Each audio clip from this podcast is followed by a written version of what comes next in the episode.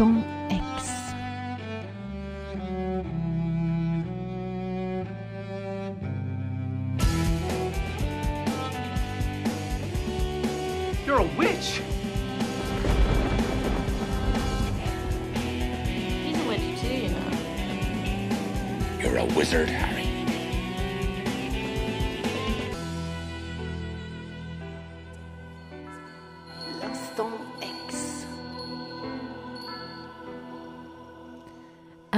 Mona Cholet et son refondateur Sorcière, la puissance invaincue des femmes, sorti en 2019, 2019 pardon, une grande femme, militante féministe, penseuse, écrivaine, activiste, avait théorisé la chasse aux sorcières qui s'est déroulée du 15e au 17e siècle comme un sexocide, inventant au passage le terme pour désigner le massacre systématique des femmes durant deux siècles.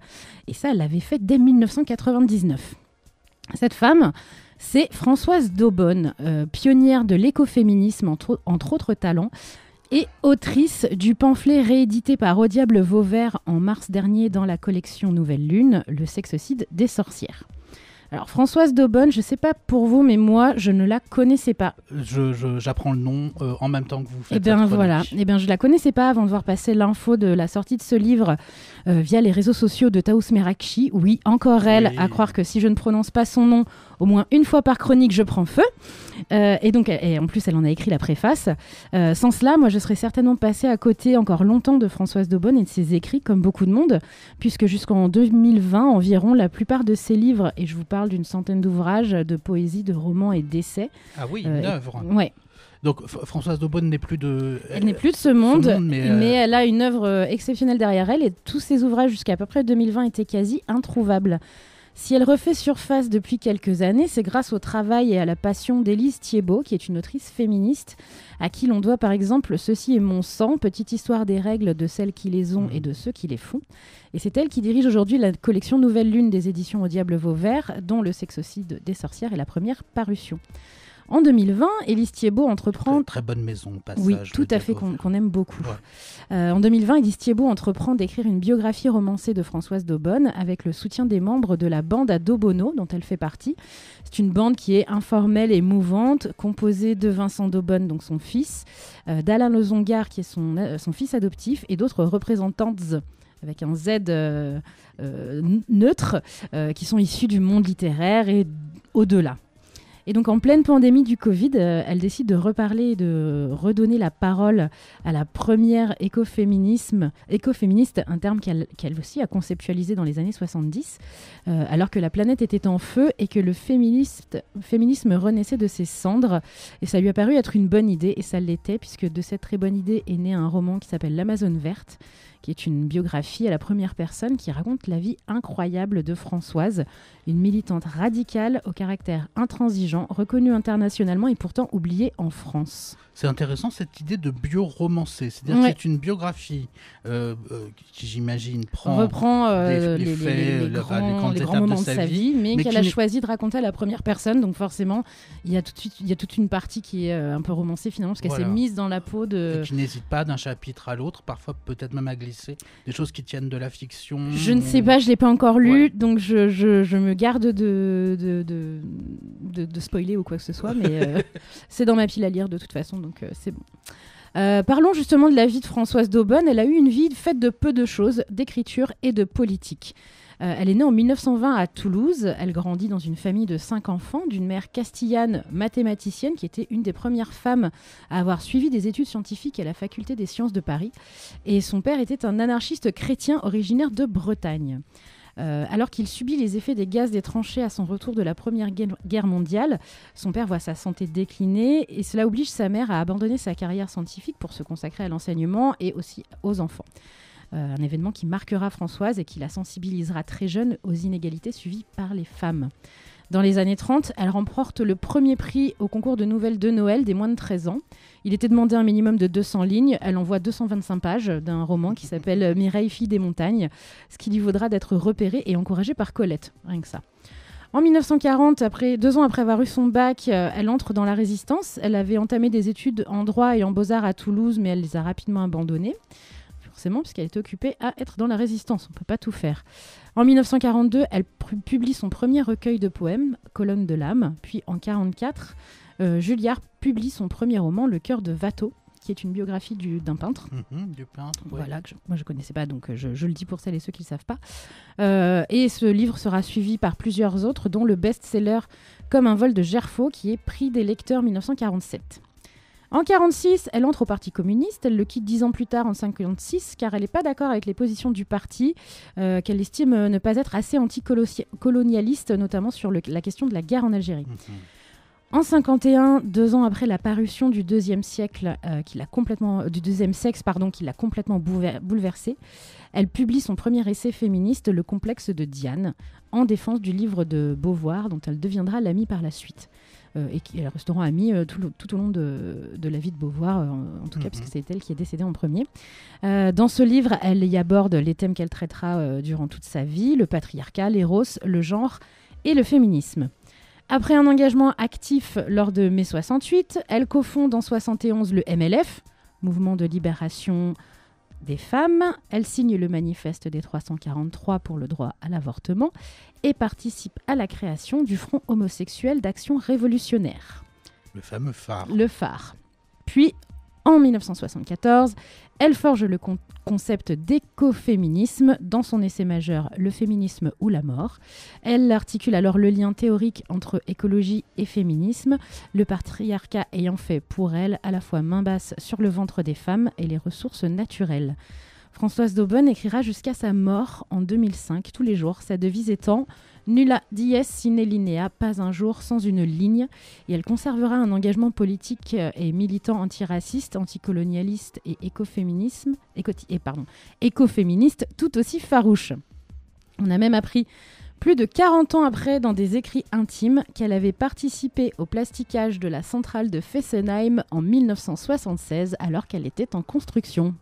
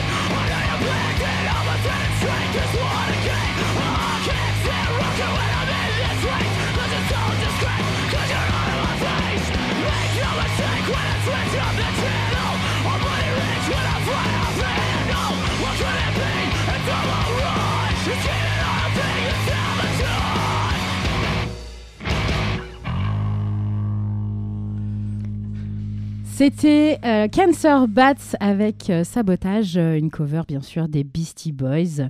Vous êtes toujours dans l'instant X, qui est lui-même dans le Ballistique Café, qui est lui-même sur Radio Ballistique, en compagnie d'Anthony, de Martin et de moi-même. Hélène, Oui, moi. justement, alors, le, le, le, bon, le parcours de Françoise Daubonne, certaines de ses œuvres maintenant, vous voulez continuer On va euh, parler d'une œuvre en particulier, œuvre en celle qui est rééditée euh, depuis le mois de mars par Au Diable Vauvert dans la collection le- Nouvelle le Lune. sexocide des sorcières. Le donc. fameux sexocide des sorcières. Donc, dans cet ouvrage, François Daubonne crache à la gueule du patriarcat et des religions occidentales, donc le catholicisme et le protestantisme, pendant 80 pages, dans un style frontal, sans fioriture, et surtout sans s'excuser de penser ce qu'elle pense. Ce qui est plutôt euh, très agréable. Euh, pour elle, le massacre des sorcières par l'Église est surtout une affaire de misogynie et de gynophobie qui est paradoxalement anti-évangélique euh, pour elle, puisque les femmes étaient considérées comme l'égale de l'homme spirituellement dans les évangiles. Elle nous explique pourtant qu'au XVe siècle, les femmes avaient été déclassées au rang le plus bas de la société, ne devant le salut de leur existence uniquement à leur valeur procréative. Là, je la cite. Euh, en, 19 en 1484, la bulle d'Innocent VIII lança l'initiative d'une extermination qui devait dépeupler l'Europe d'une partie du deuxième sexe pendant 200 ans, donnant ainsi sa première chance au si antique rêve phallocratique de sexocide, à savoir la nostalgie d'un mythique Männerbund, donc ça veut dire une troupe d'hommes en plein pat- patriarcat. Donc ça, c'était une citation euh, du sexocide des sorcières. Euh, elle nous explique ensuite que deux ans plus tard, en 1486, sont arrivés les deux écrivains du marteau des sorcières, le Maleus Maleficarum, qui est le fameux guide de reconnaissance, de torture et de meurtre contre les sorcières qui a ouvert la porte au sexocide pendant plus de 200 ans. Euh, pour Françoise Daubonne, les deux écrivains de ce manuel qu'elle compare à Mein Kampf ne sont que deux obsédés sexuels frustrés et des serial killers en puissance. Elle déclare Il est parfaitement équitable de comparer le manuel d'antisémitisme hitlérien au marteau des sorcières. Ces deux ouvrages appartiennent à l'hallucinante possibilité humaine de déchaîner un massacre à partir d'un raisonnement digne d'un aliéné. Voilà, elle est, elle est cache comme ça, elle est comme ça, Hmm. Françoise. hein. Elle mâche pas ses mots. Et, franchement, c'est un vrai plaisir euh, à lire. Euh, après, elle nous parle par exemple des critères de reconnaissance de la sorcière qui sont tous, euh, plus contradictoires les uns que les autres.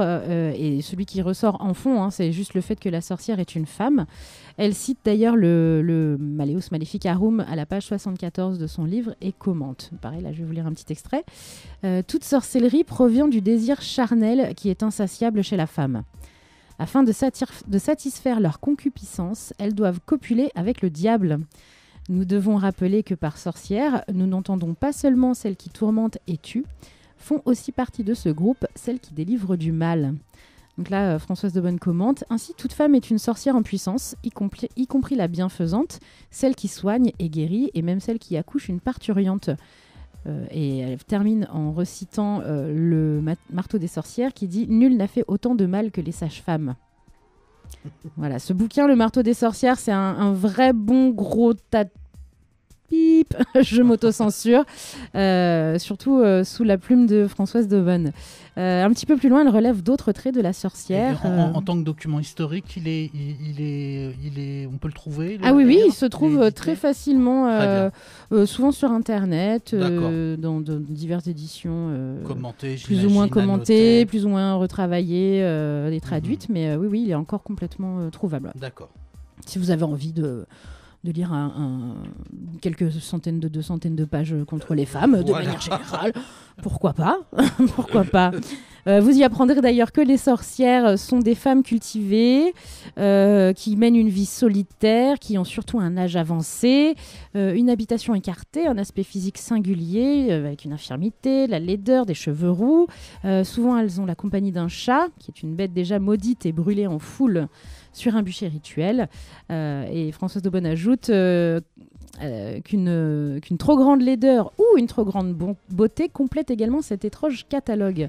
Les traits de caractère et de l'humeur ne sont pas oubliés. Une mélancolie persistante restera un des plus permanents sujets d'accusation. Combien de dépressives auront fourni du combustible au Saint Tribunal Mais la, la description que vous donnez, finalement, c'est celle qui est restée à travers dans la représentation classique. Exactement. C'est la- la typiquement la sorcière, de Blanche-Neige, euh, Voilà. euh, la, la vieille moche avec son nez crochu, Oui. euh, qui vit recluse. avec ses chats, Mhm. enfin voilà, et, et c'est assez assez incroyable Mhm. De, voir à quel point ça a pu traverser les siècles euh, cette vision là quoi. Euh, la chasse aux sorcières, euh, quand c'est Françoise Daubonne qui nous le raconte, ça apparaît vraiment pour, pour ce que c'est, une sorte de théorie conspirationniste qui a été lancée par des versions moyenâgeuses des masculinistes, ultra-conservateurs et fascistes, et qui a été mise en action pour éliminer les femmes qu'ils veulent contrôler, mais qu'ils ne comprennent pas et qui leur font peur. Françoise Daubonne, elle, c'était une femme badass. Et si on en croit euh, les critères du Maléus, c'était aussi une sorcière. Euh, elle a vécu jusqu'à sa mort dans son petit studio du 10e arron- arrondissement de Paris, seule, avec sa plume et son engagement. Elle est malheureusement décédée dans l'oubli de ses contemporaines, mais grâce à celles et ceux qui ont rallumé la lumière ces dernières années dans sa direction, nous avons peut-être une chance de pouvoir puiser dans sa force et son esprit pour les nombreux combats qui nous attendent encore demain. À l'heure où le droit à avortement est remis en cause, où les personnes trans voient leur existence même euh, reniée, où les féminicides émeuvent mais que rien n'est fait pour les arrêter, où un gouvernement composé d'agresseurs vote des lois inégalitaires et réprime par la violence ses opposants, puisse la persévérance, l'opiniâtreté et la détermination de Françoise Daubonne nous inspirer. Je vous redonne les références Oui. Après ce, Après ce, ce petit... édito. voilà. Euh, donc le livre, c'est Le sexocide des sorcières de Françoise Daubonne. Il est réédité par euh, Au Diable Vauvert dans la collection Nouvelle Lune, qui est dirigée par Élise Thiebaud. Euh, Nouvelle Lune, je fais une petite parenthèse, c'est également Ouais. une newsletter gratuite féministe, queer, rebelle, écologique, euh, qui, est, euh, qui est disponible sur Internet et qui, est, qui paraît deux fois par mois suivant les cycles de la Lune. Donc je vous conseille vraiment de vous y abonner et de la lire. C'est sur nouvellelune au pluriel.fr. Élise Thiebaud, donc, qui a signé une bio romancée euh, de Françoise Daubonne. Oui, l'Amazone verte. L'Amazone verte et qu'on peut trouver dans une collection qui s'appelle Les Indomptés au féminin et c'est chez Charleston, je viens de voir. Tout à fait. Voilà. Merci. Vous aviez, vous aviez d'autres conseils à rajouter? Ah là non, hein, je Ah, pense que non. à part vous dire de, de, de lire le sexocide des sorcières, ça se lit très très vite, vraiment c'est 80 pages euh, en, en une heure, une heure et demie, euh, vous pouvez euh, vous prendre vos petites claques comme ça. On peut vous retrouver sur euh, Patreon toujours. On peut toujours me retrouver Avec, sur, euh, sur la- Patreon avec la- ma page Lilou, euh, Lilou Rocks, hein, Lilou qui est Rocks. là. Alors, il- il- votre dernière production, hélas, euh, était destinée à un seul lecteur, puisque j'ai vu que vous aviez fait un fanzine. Ah oui, mais Voilà. ça c'était euh, c'était Euh, sur, sur mon Instagram que j'avais partagé Oui. ça. Donc euh, J'ai voilà. fait un sublime fanzine, Et puis tout à on fait. pourra retrouver l'instant X sur Spotify. L'instant X.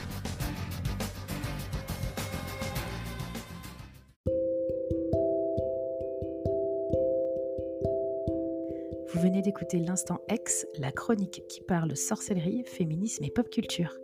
Retrouvez-la en direct sur Radio Ballistique 103 FM dans la région de Châteauroux, dans le Ballistique Café du mercredi une fois par mois et à tout moment sur Spotify, Google Podcast ou dans votre appli préférée. Merci de votre écoute et à la prochaine.